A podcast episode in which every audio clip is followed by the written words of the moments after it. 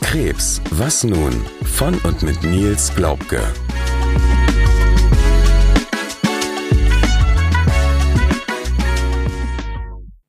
Herzlich willkommen zu unserer zweiten Folge Krebs, was nun? Mir gegenüber sitzt Nils. Wir haben in der letzten Folge angefangen, seine Geschichte zu erzählen und damit begonnen zu erzählen, wie wir Lösungen gefunden haben, um mit einer Situation, die zunächst schier ausweglos erscheint, zurechtzukommen. In dieser zweiten Folge wollen wir euch gerne weiterhin auf dem sehr steinigen, aber auch durchaus hoffnungsvollen Weg mitnehmen. Und ja, wir haben in der letzten Folge damit aufgehört zu sagen, Nils war im Krankenhaus, Nils hat eine Probeentnahme ähm, gemacht bekommen. Es wurde eine Probe vom Rippenfell entnommen. Hier sollte geschaut werden, ist das Gewebe in irgendeiner Art und Weise verändert. Es kam die Diagnose, ja, es ist bösartig verändert. In Anbetracht dieser Erkenntnis hat der dort operierende Arzt eine sogenannte Pleurodese durchgeführt. Gerne nehmen wir auch zu diesem Behandlungsmuster im weiteren Verlauf des gesamten Podcasts, nicht in dieser Folge, nehmen wir dann noch einmal Bezug drauf, um auch die medizinischen Hintergründe auch für eventuelle Folgebehandlungen zu erklären. Und es wurde auch das Muster quasi, was entnommen wurde, zu einer Mutationsanalyse geschickt. Auf das Ergebnis haben wir nun also gewartet und in der Zwischenzeit ist sehr, sehr viel passiert. Unmittelbar nachdem du dich selber entlassen hattest, Nils, ähm, ging es schon los mit zahlreichen Terminen. Möchtest du uns gerne einmal ein bisschen mitnehmen, wie der doch sehr turbulente Einstieg nach deiner ähm, Krankenhauszeit losging? Ja, erstmal herzlich willkommen zur Folge zwei. Ähm, ja, da war ziemlich viel los. Ähm, sofort ja der, der, ich sag mal, dieser Kampf in Anführungsstrichen ums Überleben, der, der fing ja sofort an nach der Diagnose. Habe er gesagt, ja, so ob es den Abend schon war oder nächsten Morgen. Irgendwann habe ich die Entscheidung getroffen, so jetzt äh, werden alle Register irgendwie gezogen. Und ähm, das erste, was wir gemacht haben, war das natürlich wieder das Internet befragt. Was können wir tun? Was sind die, die besten Ärzte? Ähm, was sind auch, weil wir natürlich von dem ersten Krankenhaus ziemlich enttäuscht waren von deren äh, Ausblicke, äh, Methoden, die die vorgeschlagen haben oder auch äh, ja, Erfolgswahrscheinlichkeiten. Also sie haben ja uns ja eigentlich gar keine Hoffnung gegeben. Wollte ich gerade sagen, es war ja schon tatsächlich so, dass man gesagt hat, Krebs als Todesurteil. Auch auf dieses Thema kommen wir im Laufe dieser Folge noch einmal zurück, dass das längst nicht mehr so gängig ist, ähm, dass man sagen kann, ja, Krebs ist ein Todesurteil. Weit, weit, weit davon entfernt. Genau. Aber auch das war für uns ja neu. Genau, wir waren ja, wir waren ja unwissend. Das muss man ja sagen. Ne? Wir waren einfach unwissend. Und wir haben uns jetzt einfach in relativ kurzer Zeit versucht, viel, viel Wissen anzueignen und haben dafür alle Quellen angezapft, die es so gab. Ne? Nach jedem Strohhalm gegriffen sozusagen. Ja, genau. Egal, ob äh, man YouTube-Videos angeguckt hat äh, über geglückte Operationen, ob man sich über ja, Behandlungsformen äh, irgendwie informiert hat, die noch gar nicht angekommen sind in der sind, zugelassenen ja. in der heutigen mhm. Medizin und ähm, ja, es kommt ja noch dazu, dass es relativ selten ist. Also, ne, man so Vergleichsfälle zu finden, das hört sich jetzt blöd an, aber so ein Brustkrebs oder Prostatakrebs oder, oder Darmkrebs. Da haben wir viele Anlaufstellen gefunden. Oder ein Raucherkrebs, muss man auch dazu sagen. Ja. Du warst nie Raucher oder bist nie Raucher, ähm, hast nicht mit Asbest gearbeitet oder ähnlichem und somit warst du ein sehr, sehr atypischer Patient, der ähm, einen Befall auf dem Rippenfell hat. Also das genau. hat es, glaube ich, sehr, sehr besonders gemacht. Ja, und der fehlende ähm, Primärtumor, ne? Also es war ja so, dass auf den Bildern die wir bis jetzt gesehen haben, MRT und CT, nichts irgendwo war, wo man gesagt haben, okay. Genau, auch in der Bronchoskopie hat man die Lunge angeguckt und es war einfach gar nichts zu sehen. Genau. Und äh, naja, dann äh, fing diese ganze Recherche an. Also haben wir ja natürlich alles genommen, was wir konnten. Genau, und im Rahmen dieser ganzen Recherchearbeit haben wir natürlich auch Empfehlungen von Personen aus dem näheren Umfeld bekommen. Wer das genau war, beziehungsweise wer eigentlich eingeweiht war, kommt auch zum späteren Zeitpunkt in der Folge. Unabhängig davon sind wir zu einer Person gekommen, wir nennen sie heute liebevoll den Wunderheiler. ähm, ja, aber wie gesagt, wir haben nach jedem Strohhalm gegriffen und haben also auch gesagt, auch denjenigen schauen wir uns sehr gerne an. Ich weiß noch, dass ich mit ihm telefoniert hatte, als du noch im Krankenhaus warst und er mir sagte, das ist ja alles gar kein Problem. Ja, genau. Er war schnell verfügbar. Genau, er war schnell verfügbar und er hat gesagt, es ist gar kein Problem. Er sieht also die Diagnose, immerhin darin waren wir uns jetzt oder sind wir uns heute einig, die Diagnose ist auf gar keinen Fall ein Todesurteil. Das hat er uns damals auch gesagt. Und ähm, er war mir aber schon eine Spur zu positiv. Ich habe dir das erzählt, du konntest das, glaube ich, in dem Moment noch gar nicht richtig aufnehmen oder auch ähm, war es auch noch, dir war der, glaube ich, auch zu positiv. Naja, Ja, wie dem. Ich bin ja, ich sag mal, eher Techniker durch und durch. Für mich muss das irgendwie ja, alles erklärbar sein und äh, Hand und Fuß haben. Hand und Fuß haben. Also jetzt ist es ja tatsächlich, äh, wie gesagt, schon ein bisschen mehr. Natu natürlich glaube ich an, ja, ich sag mal, dass, dass äh, der Wille Berge versetzen kann. Das auf jeden Fall. Aber ich sag mal jetzt so Globulis oder so, ja, weißt du ja selber, äh, Waren deinem Leben gänzlich fern. waren, waren sehr fern und so kam, äh, ja, also von der, äh, ich sag mal so, von der Naturheilkunde, also mit Kräutern oder so, da bin ich absoluter Fan. Aber was er so, äh, ich sag mal, dir schon versprochen hat, war das schon ein bisschen suspekt. Aber äh, da ich äh, an einem äh, Samstag aus dem Klinikum raus bin ähm, und er schon entweder den Samstagabend oder gleich den Sonntag. Sonntag, glaube ich. Ich glaube, Sonntagmittags waren wir da. ja, irgendwie jeweils kurz nach der Entlassung. Und alle anderen E-Mails, die wir geschrieben haben, wir haben ja tausende E-Mails geschrieben an irgendwelche Vereinigungen, was ich eben schon sagte, äh, war er natürlich der Erste, der, der geantwortet hatte, der sofort auf den Sonntag dann halt einen Termin machen konnte. Und ähm, ja, wird uns in den nächsten Folgen ja oft begegnen. Wir gucken uns alles an. Also wirklich alles. Wir sagen nie nein, äh, ist mir von vom Vorhinein zu blöd, sondern wir, wir ja, testen alles aus. Wenn das dann nichts ist, hören wir aber auch sofort damit auf und Genau. gehen nicht noch länger hin und sagen, also, äh, jetzt habe ich dem aber versprochen, ich komme. Nee, nee, dann sagen wir, Leute, ist gut, Chemie passt nicht oder ähm, das ist nicht unser Ansatz und dann ziehen wir halt weiter, ne?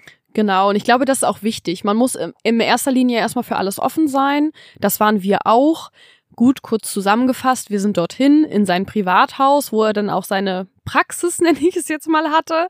Äh, mitten in so einem kleinen Wald. Also gut, dass wir zu zweit waren. Ja, alleine hätte man echt Angst, glaube Ja, ich. richtig. Also ich als Frau wäre da alleine, glaube ich, nicht hingefahren. Gut, es war jetzt eine sehr gute Bekannte von uns, die uns den Tipp gegeben hat, die auch durch persönliche Erfahrung im sehr engen Familienkreis schon positive Erfolge mit diesem Mann erzielt hat, wenn sie denn darauf zurückzuführen sind. Somit haben wir gedacht, okay, darauf vertrauen wir.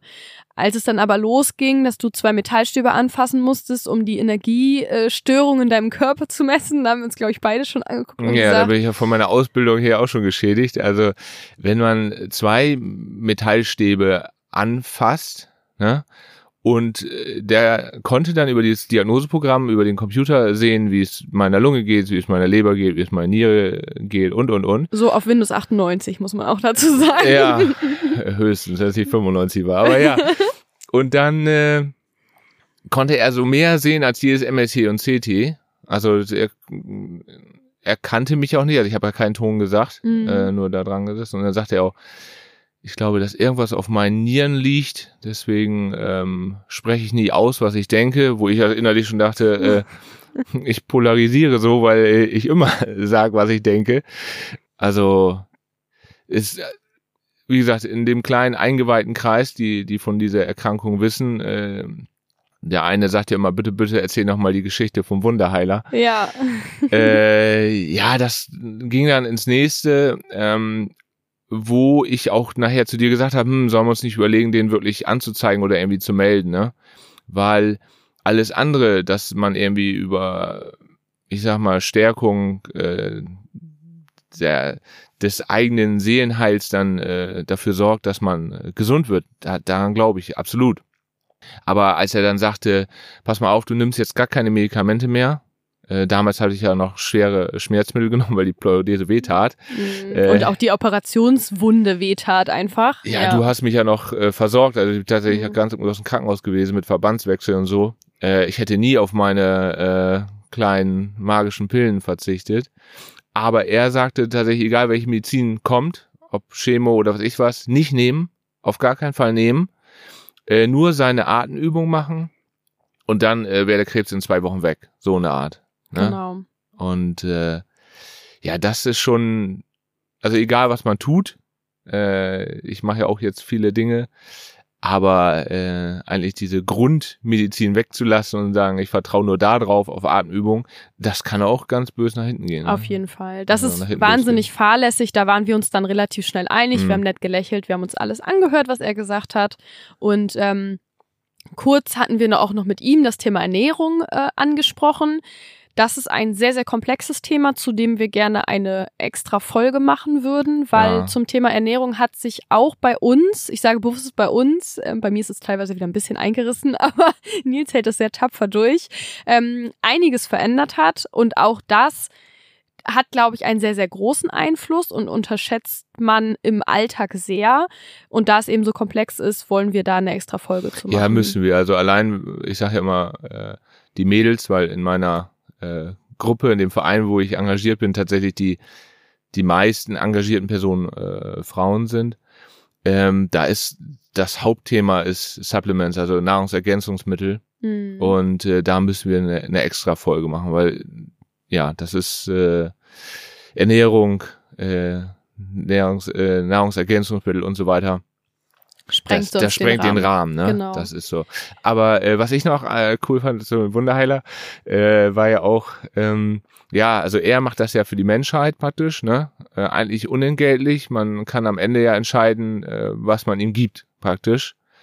Ähm, aber komischerweise wusste er am Ende ganz genau, was er kriegt und wollte uns ohne dem auch nicht äh, rauslassen, sag ich mal. Das war schon auch. Äh stimmt, ja, stimmt. Und das ist eigentlich, also ich sag jetzt mal, ähm, solche Personen, also es gibt durchaus ja auch Besprecherinnen oder was weiß ich, ich weiß das auch aus dem persönlichen Umfeld, dass das durchaus auch helfen kann, wenn jemand sehr gut in seinem Fach ist, eben auch Besprechen von irgendwelchen Hautkrankheiten oder ähnlichem.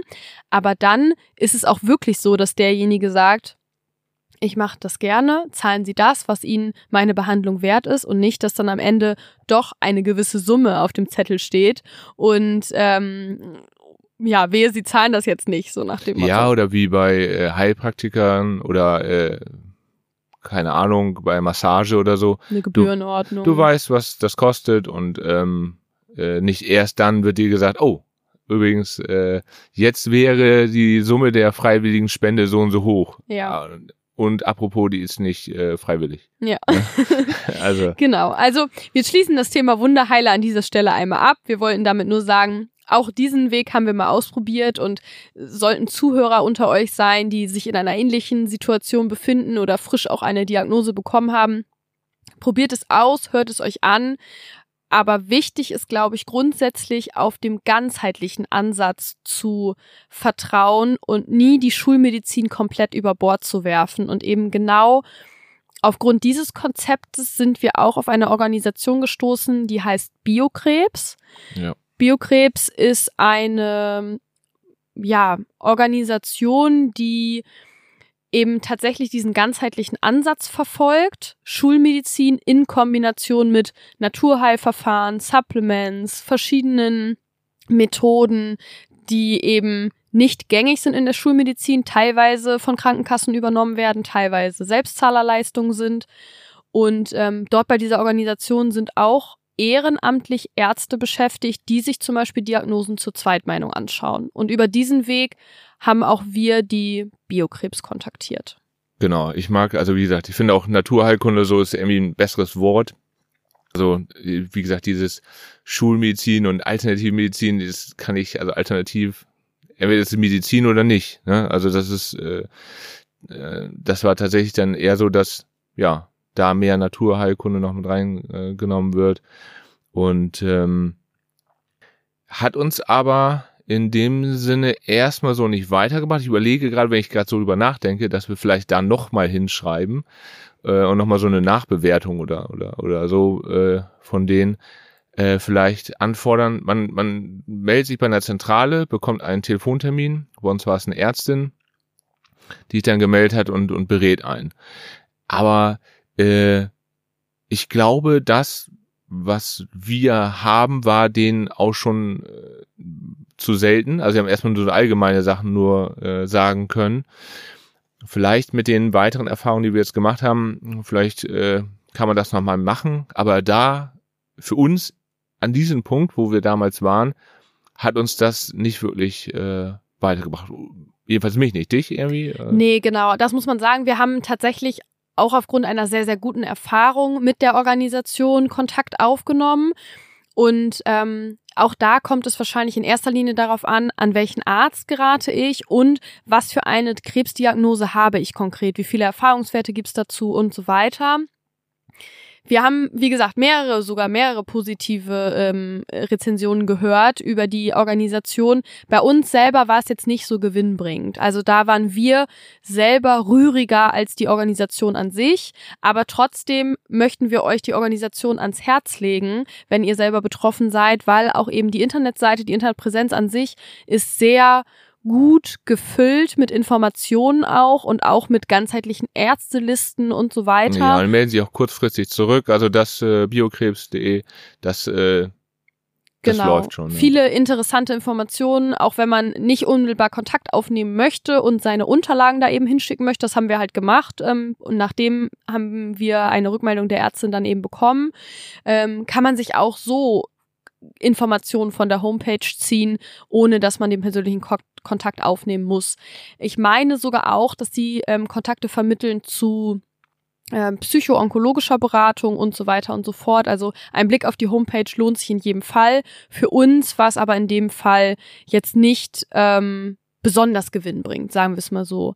Wir sind aber tatsächlich ähm, über diesen ganzheitlichen Ansatz weitergekommen und haben uns weiter eingelesen im Bereich hochdosierte Vitamine, Hyperthermie und ähnliches.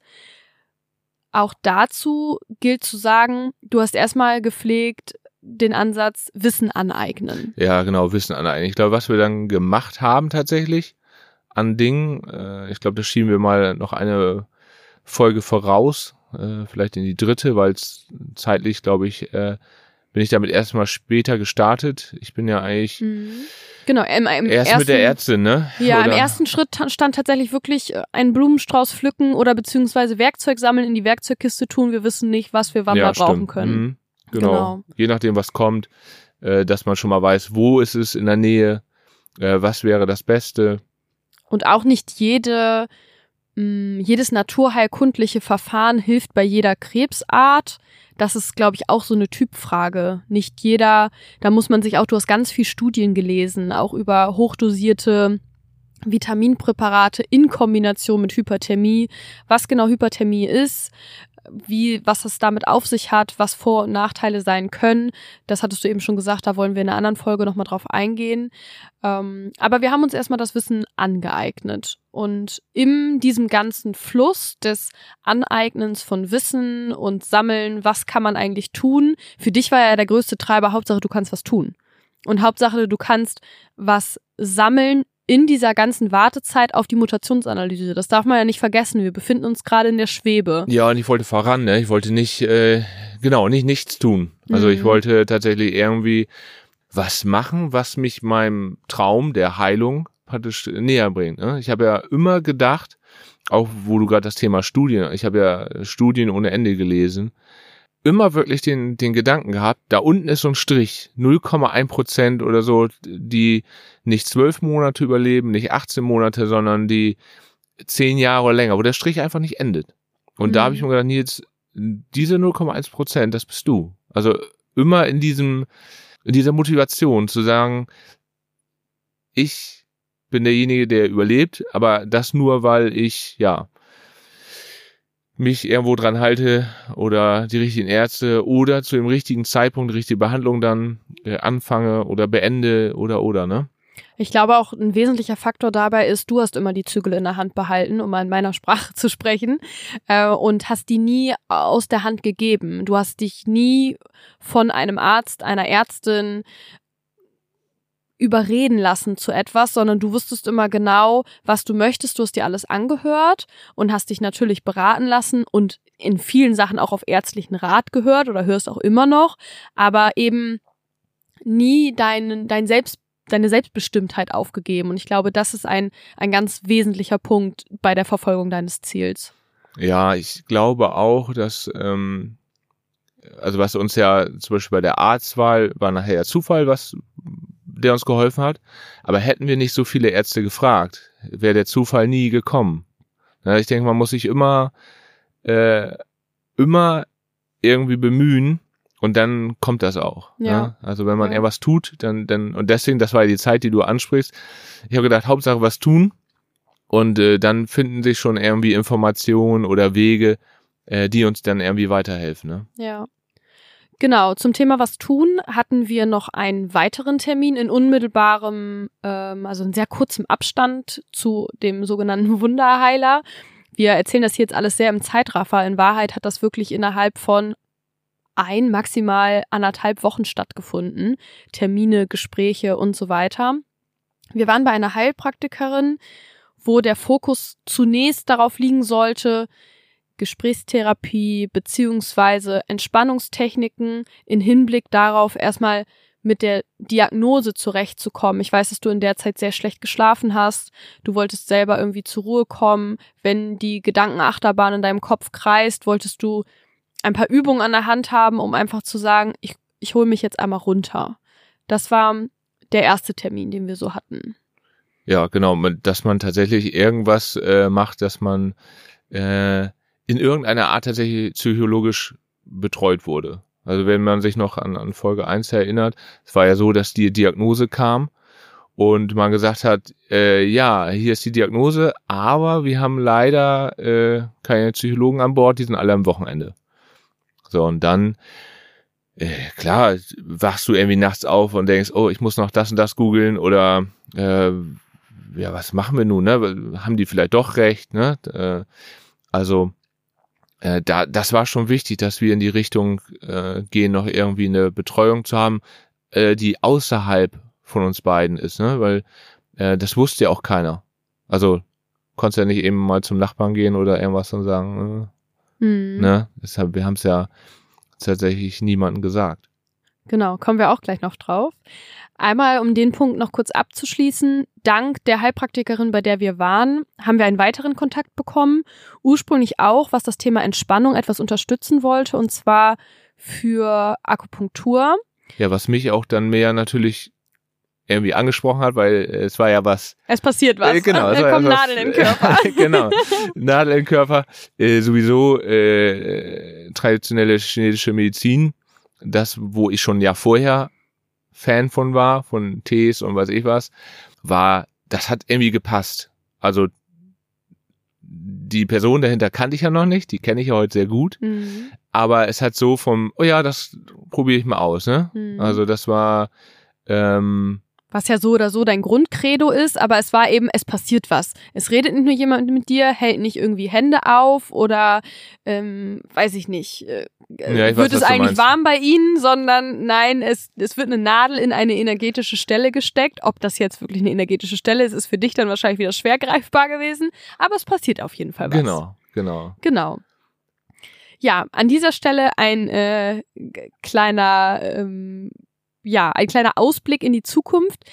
Die Dame, die zu der du ursprünglich gegangen bist für eine Akupunktur, ist auch Heilpraktikerin und heute aber wesentlich mehr für dich. Sie ist Heilpraktikerin, sie macht Akupunktur bei dir, sie macht aber auch dann und wann mal eine Entspannungsmassage, ist aber hauptsächlich auch ein wahnsinnig wichtiger Gesprächspartner von dir. Ja, absolut. Also die wird in den nächsten Folgen auch als Interviewpartner noch auftauchen, weil ja, ich weiß gar nicht, was sie nicht für mich ist. Ne? Sie ist also wirklich, äh, ja, außerhalb dieses Hauses ist sie absolut meine erste Ansprechpartnerin in, in allem, ne? Sie ist eine sehr wichtige Stütze für dich. Ja. Ein sehr wichtiger Pfeiler, wo du immer weißt, okay, ähm, auch um das einmal zu spoilern, wenn jetzt heute Untersuchungen anstehen und du weißt, das könnten womöglich schwerere Untersuchungen sein, wo der Ausgang nicht ganz gewiss ist, holst du dir in weiser Voraussicht schon einen Termin bei ihr, um einfach zu sagen, okay, je nachdem, was da jetzt bei rauskommt, du weißt auf jeden Fall,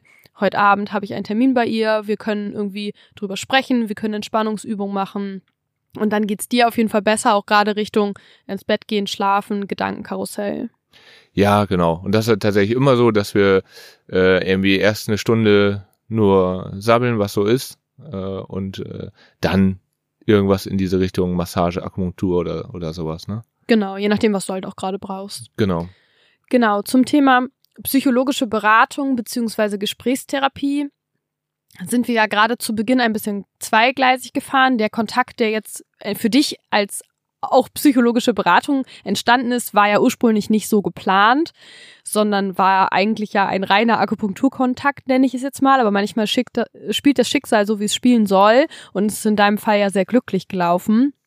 Wo ich nur drauf aufmerksam machen möchte, ist, jeder, der so eine Diagnose bekommt, soll natürlich eigentlich schon im Krankenhaus, was bei dir ja leider nicht der Fall war, Anspruch auf eine psychoonkologische Beratung haben. Die ist auch für jeden kostenfrei. Ähm, in unserem Fall war es so, dass das Krankenhaus, wie gesagt, ja keine Psychoonkologen zur Verfügung stellen konnte. Es war halt Freitag, frühes Wochenende. So, lassen wir den Herrn mal alleine mit seiner Diagnose. Wir haben uns dann aufgemacht und die Krebsfürsorge ähm, kontaktiert. Und die Krebsfürsorge ist halt eine, ja, ein Verein, der sich eben auch für ähm, psychoonkologische Beratung einsetzt und Gesprächstermine anbietet und so weiter. Es war zu Beginn so, dass wir ein Telefonat mit der Dame geführt haben. Ich Ja. glaube, es war sogar noch so, als dass wir auf dem Krankenhausparkplatz standen und ähm, ja, dann ein erstes Kennenlerngespräch hatten. Genau. Also die helfen einem auch in anderen Dingen. Also die beraten dann auch, ich sag mal, in Krankenteilgeld, Fortzahlung und all sowas, ne? Also äh, wie das alles läuft, sag ich mal so. Da haben die verschiedene Drähte zu Steuerberatern und weiß ich was. Also die können einem schon gut weiterhelfen, das würde ich auch sagen. Und es ist regional, muss aber natürlich auch wieder passen, ne? Da auch wieder äh, die Dame, äh, die wir kennengelernt haben, mit der komme ich äh, wunderbar klar, ist in jedem Ort anders. Und wir hatten hier in der Nähe, glaube ich, drei Orte, die wir uns aussuchen hätten können, wo wir hinfahren können, wo der Verein, sag ich mal, solche äh, Büros hat. Also da muss man dann auch nicht aufgeben. Wenn man einmal jemanden hat, mit dem man nicht so gut klarkommt, dann nimmt man, fragt man halt beim anderen Büro nochmal, ist es tatsächlich auch kostenfrei? Das muss man auch sagen. Ja. Also wir können das, glaube ich, nur empfehlen. Auf jeden Fall. Ja, und es macht in jedem Fall Sinn, welche Organisation das auch immer ist und wer das auch immer ist, sich jemanden zu suchen, mit dem man sprechen kann, der nicht unmittelbar betroffen ist. Damit meine ich jetzt gar nicht die Diagnose, sondern tatsächlich ein naher Angehöriger, Verwandter, wie auch immer. Das ist nicht immer so hilfreich. Das kann auch gut sein, da mit demjenigen drüber zu sprechen, aber derjenige ist halt auch irgendwie selber gefangen, womöglich in seinem Schock, in seiner Starre, wie auch immer. Von daher können wir dieses ganze Thema psychoonkologische Beratung, auch wenn man womöglich im ersten Schritt das Gefühl haben möchte, es brauche ich nicht und ich, ich fühle mich d'accord mit der Situation, nur empfehlen. Sowohl als Betroffener, wie du es jetzt in der Situation bist, als auch für mich als unmittelbare Angehörige Partnerin. Ähm, das ist ist einfach ein sehr, sehr wichtiger Baustein. Ja, gerade am An- Anfang, ne?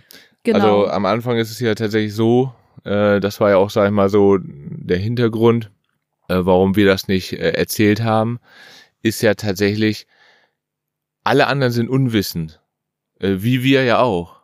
Äh, wenn die das googeln, dann kommen die mit der gleichen Diagnose raus wie wir. Also du hast noch vier Monate.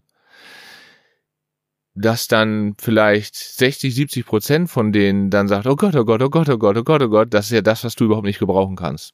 nee, und womöglich distanzieren sich auch Leute von dir, weil sie mit der Situation nicht umgehen können. Das kann auch passieren, da hatte ich aber gar nicht so Angst vor. äh, bei mir war es tatsächlich so, ich wollte erstmal selber klarkommen, also selber einen Plan haben. Deswegen ist ja auch, ich sag mal, meine Mutter jetzt diejenige, die mit diesem Podcast oder wofür wir das eigentlich äh, ins Leben gerufen haben. Ja, auch, genau. Also wir haben zwei Gründe für den Podcast. Einmal meine Mama und äh, äh, das zweite ist, dass wir mitgekriegt haben in den äh, Krankenhäusern, was es für, ja, ich sag mal, Ärzte und Ärztinnen gibt. Wo kann man landen? Das sind alles Spezialisten auf ihrem Gebiet. Und äh, man braucht für die richtige, für die eine Krebsart auch den richtigen Arzt. Ne? Und das ist äh, sehr, sehr, sehr wichtig. Und äh, wir kommen ja, das Thema Mutationsanalyse hatten wir noch, das möchten wir gerne, dass das jeder macht, ne? dass das von jedem äh, bei der Biopsie mit durchgeführt wird. Ähm, aber zurück zu dem wir äh, haben es keinem erzählt, also bei uns tatsächlich ja weiß es keiner. Wir haben nur äh, auf deiner Seite zwei, drei Leute und bei mir ja ein vielleicht oder oder zwei äh, die es wissen, weil man äh, nicht runtergezogen äh, werden wollte in der ersten Zeit. Und äh, meine Mutter hat ja ihren äh, Mann verloren vor äh, knapp zwei Jahren. Und äh, ja, da wollte man natürlich nicht äh, noch sagen, hier, dein ja, Ehemann ist vor zwei, drei Jahren gestorben und apropos hier Diagnose, das war in den ersten Wochen so, äh, dein Sohn auch in den nächsten vier Monaten oder sechs Monaten, ne? Genau, zumal die Ursprungserkrankung bei dem Partner deiner Mutter auch das böse K-Wort, wie wie wir es heute nennen, war, was ein Grund war, um zu sagen, natürlich bekommt sie mit, dass bei dir nicht alles in Ordnung ist, dass wir viel in Krankenhäusern sind, dass du nicht ähm, arbeitest aktuell, das bekommt sie natürlich alles mit. Drumherum geredet haben wir immer, ne? Also genau. auch das K-Wort ist nie gefallen. Nee, genau, auch bei den Nachbarn oder im Verein oder so haben wir gesagt, ja, ne, ist das eine Lunge. Äh, ja, äh, da bin ich auch froh, dass ich jetzt endlich die Wahrheit sagen kann. Äh, aber natürlich konnte ich nicht, äh, weiß ich, wem die Wahrheit sagen. Und dann kriegt meine Mutter das hintenrum mit. Das ist auch äh, nicht das, was ich wollte.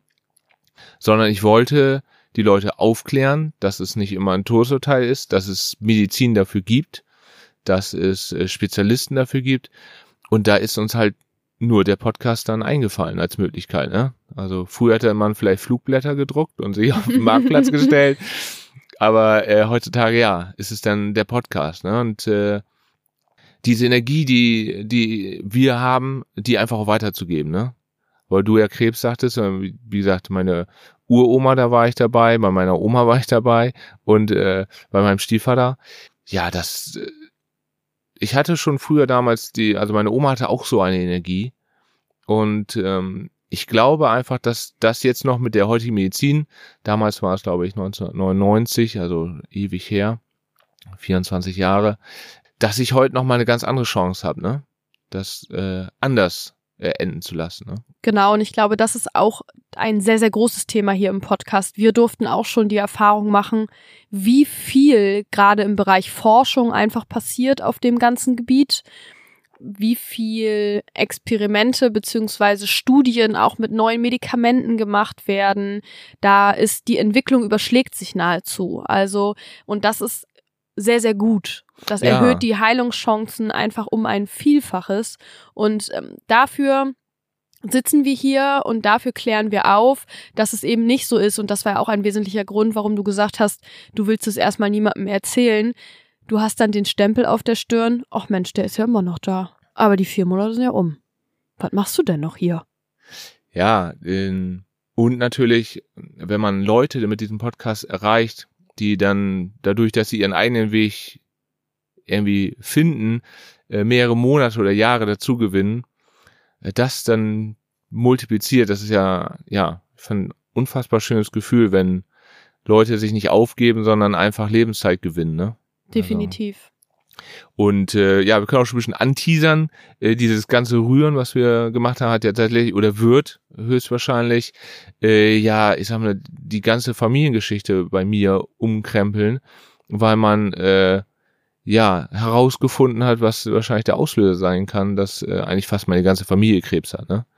Also die nächsten Folgen werden dahingehend auch noch spannend. Auf Äh, jeden Fall, ja. Was also- rausgefunden, was wir eigentlich in Anführungsstrichen gar nicht rausfinden wollten, aber jetzt rückblickend ist es sehr, sehr interessant. Also ein kleiner Nebenbefund, muss man quasi sagen. Ja, aber auch nur, weil wir äh, natürlich äh, ja nicht aufgegeben haben. Ne? Man wollte uns ja diese diese Technik erst ja gar nicht so richtig zur Verfügung stellen, aber ich habe gesagt, mir ist das wichtig Genau. und ähm, ja, kommen wir in irgendeinen späteren Folgen zu, aber Ja, äh, wird auf jeden Fall nicht mehr so lange bleibt dauern. spannend. Genau.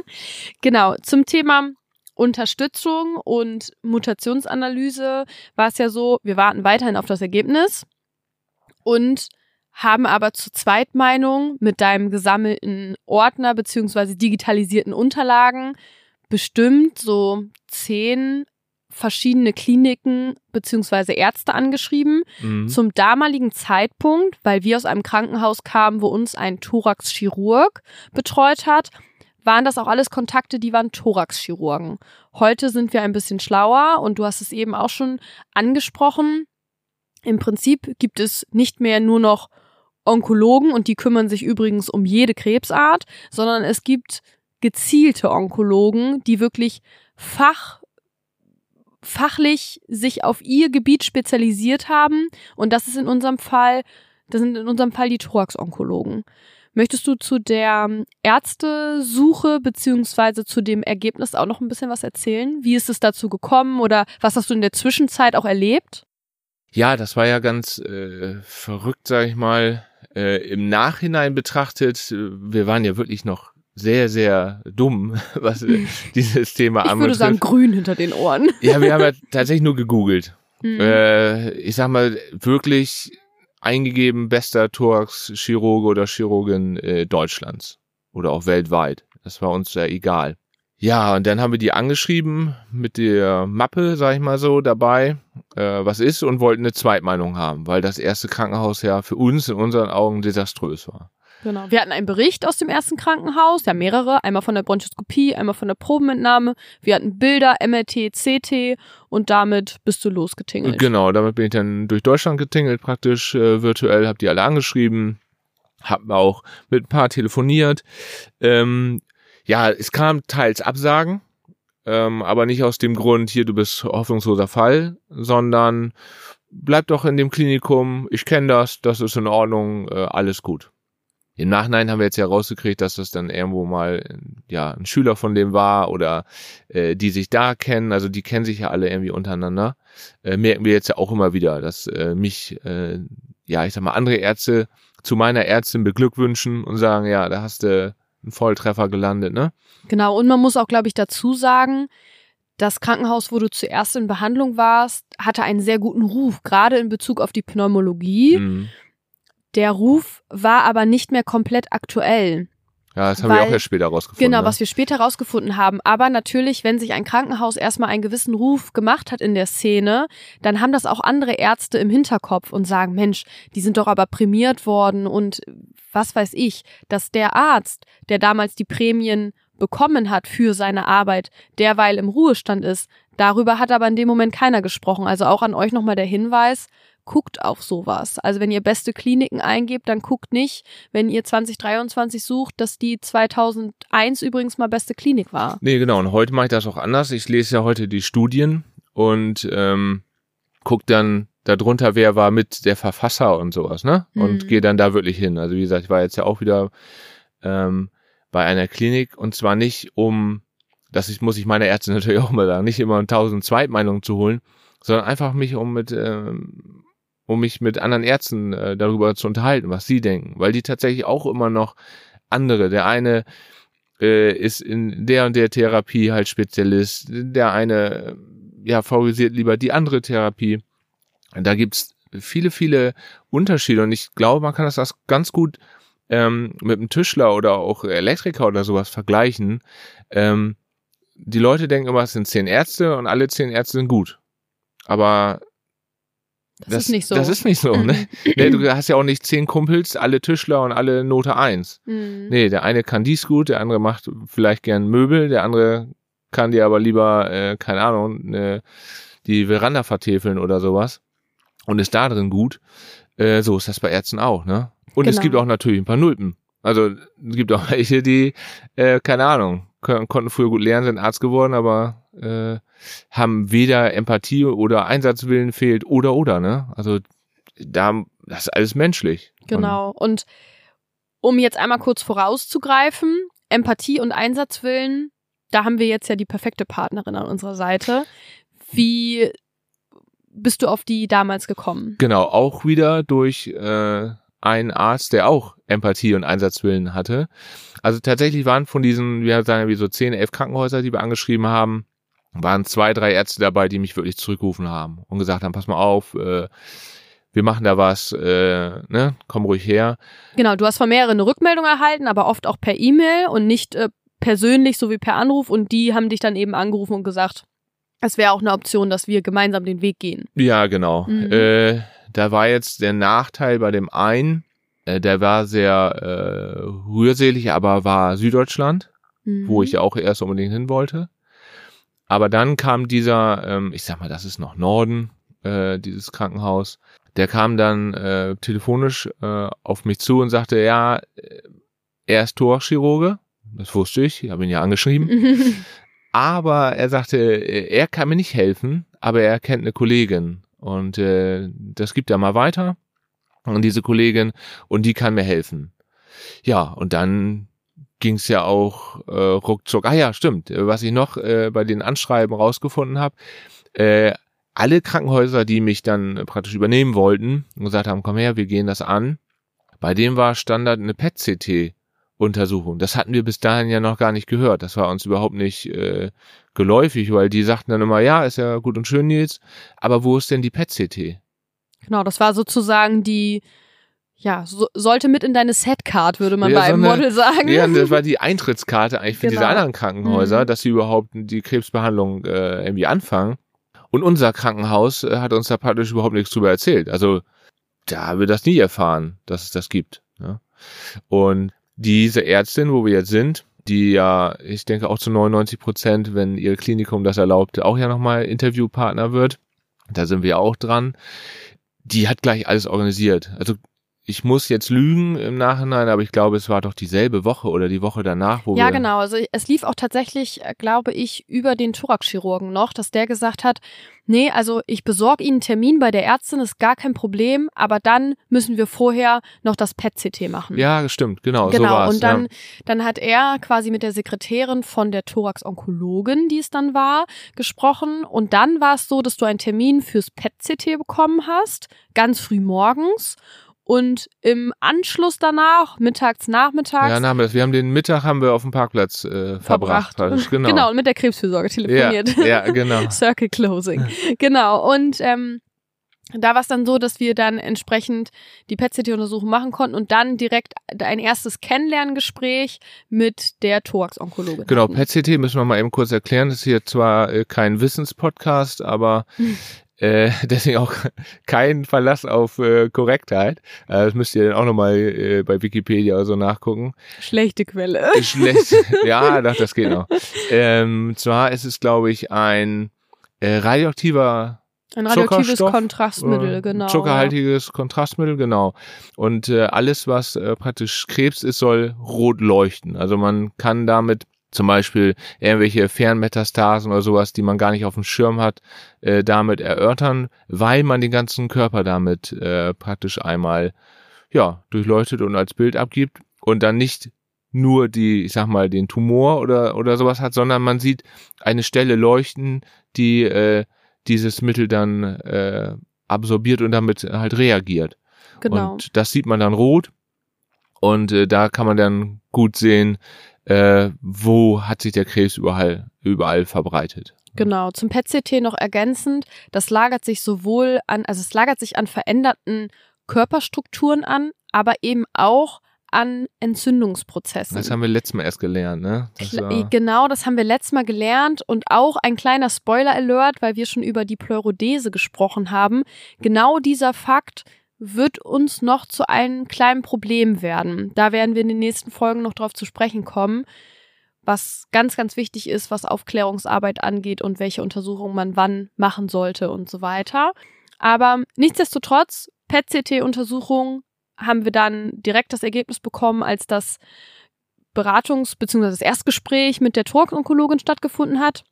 Zum Glück unauffällig, können wir an dieser Stelle schon mal sagen. Es war, ja, es heißt unauffällig, es ist immer noch Krebs, also es ist keine Wunderheilung. Nee, genau, also aber nichts, keine neuen Erkenntnisse. Auf, ja, dem, auf dem Rippenfell hat's geleuchtet, aber sonst nirgendwo. Richtig, das Gute war nicht noch die Niere oder Pankreas, also Bauchspeicheldrüse oder oder. Genau. Äh, was ja natürlich Worst Case äh, gewesen wäre. Dann hatte man noch einmal noch mehr Baustellen. Aber jetzt war es so, dass man bei der Thorax-Onkologin genau richtig war, weil es tatsächlich ja, ja, das Brustfell oder Rippenfell dann praktisch äh, ist, was befallen ist. Man hat ja immer gedacht, weil man keinen Primärtumor gefunden hat, dass vielleicht doch irgendwo anders das herkommt, aber ja, dem ist nicht so.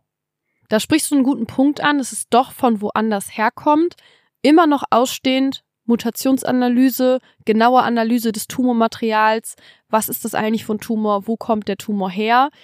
Wir haben der Thorax-Onkologin davon berichtet, dass eine ähm, Mutationsanalyse gemacht wurde. Davon war sie schon mal sehr positiv überrascht. Das Labor, wo die Analyse gemacht wurde, kannte sie zum Glück auch sehr gut.